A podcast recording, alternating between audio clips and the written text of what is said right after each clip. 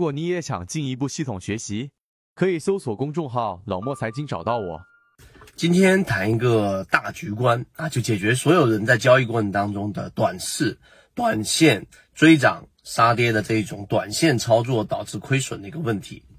首先，我们会说到这个问题啊，是因为近期我们圈子发生了很大的一些改变，主要的改变来自于我们圈子里面很多的交易者，实际上已经从原来的短线思维，从原来的追涨杀跌，从原来的不看大盘，然后呢盲目的操作，哎，全仓进出啊这一种操作行为，转变成为了现在能够及时的刹住车啊，能够知道在大盘没有资金的情况之下。控制仓位，能够知道现在的环境不适宜去全仓追涨，这些转变呢，其实它是潜移默化的，但同时也是我们圈子在给大家去做的每一个模块跟环节所带来的一个改变。我们在这个地方上就给大家去讲一讲。首先，我们先说一个短线交易者之所以短线，例如说你追涨杀跌，例如说你去追进了某一个你完全不了解的标的。那么这种情况是作为一个新手、一个小白最经常犯的一个错误，但是呢，你怎么样扭转呢？就得用到一个词，叫做大局大局观。那大局观里面我们提到了，那很多人就以为大局观我是不是要了解国家的宏观，然后了解 CPI，了解各个财经的这个宏观的财经指数，要去了解整个大 V 对于市场的判断以及等等等等。其实并不是，所谓的大局观呢，就是你要对于一个市场。大致的情绪要有一个了解，这是第一个。第二个，对于大盘的整个市场的一个资金充沛情况，到底是非常充沛的，还是非常缺乏的，有一个大致的了解情况。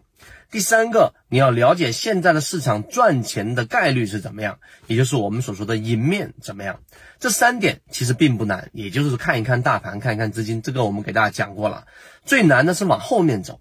往后面走是什么呢？再往后第四步。就是你要开始去慢慢的了解行业。你看，我们金鱼报七在昨天已经公布出来给大家了，他所讲到的就不再是光伏行业了。前面我们讲的是光伏行业，它最主要的是有一个先行指标，在二零二一年、二零二二年整个光伏的装机量，它这样的一个数据是先先行的啊，那就代表着整个光伏行业它在未来一段时间是有一个啊我们所说的一个空间的。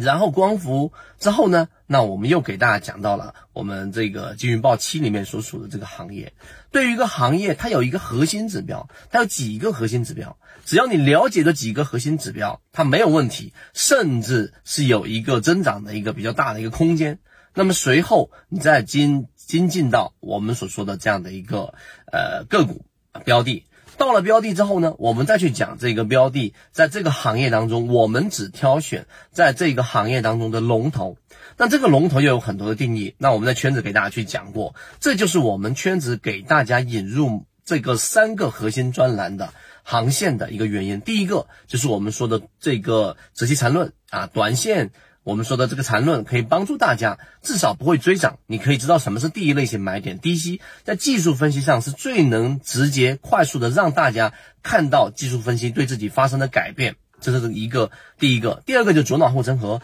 对于个股的价值角度的分析，找到价值洼地。第三个游资思维笔记，让我们靠近起爆点，不至于落为一个标的拿一年、两年、三年、四年、五年都没有任何利润。所以，当我们的航线告诉给大家之后，在个股的标的上，我们找到的龙头是指它在这一个分支行业当中，它具有巨大的，例如说产能优势，对吧？例如说它市值上基本上在这个行业当中是排名前一前二的，这个是龙头。例如说在这个行业当中，它具有很强的定价权，对吧？例如说在这个行业当中所需要的牌照当中，它占比最大，等等。所以，当你找到这样的一个龙头之后，回到刚才我们所说的大局观，有了上述这四点之后，然后你对个股、对于大盘、对于环境，你有了一个认知，那这个时候呢，其实你对于一个标的的这一个观察，或者说跟随周期，已经从原来的一个、两个、三个交易日，变成了可能一年、两年啊，不用不用到两年啊，可能就是一年左右，因为我们在给大家讲，我们的交易模型的观察周期大概。是在一个季度到三个季度前后，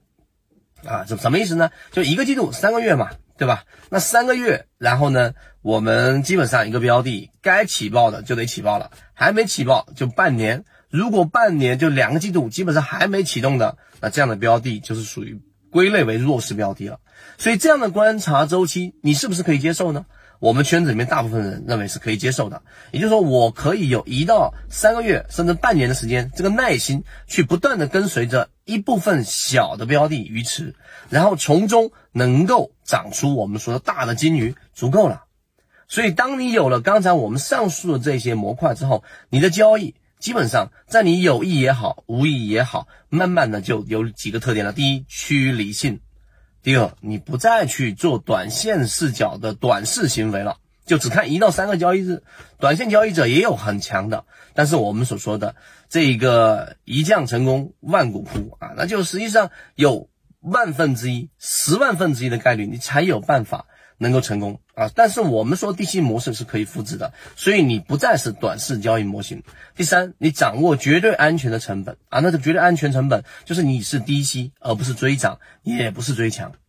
那上述我所花的这个时间给大家讲这个内容，如果你认真去听，然后你把我们在讲的每一个点梳理下来，它其实就是一个完整的交易模型的框架。然后有了框架，你再往里面去填充内容，这就是我们圈子在做的这一个给大家提供的养分，希望对大家来说有所帮助。好，今天讲那么多，希望对大家有所启发。好，今天讲那么多，和你一起终身进化。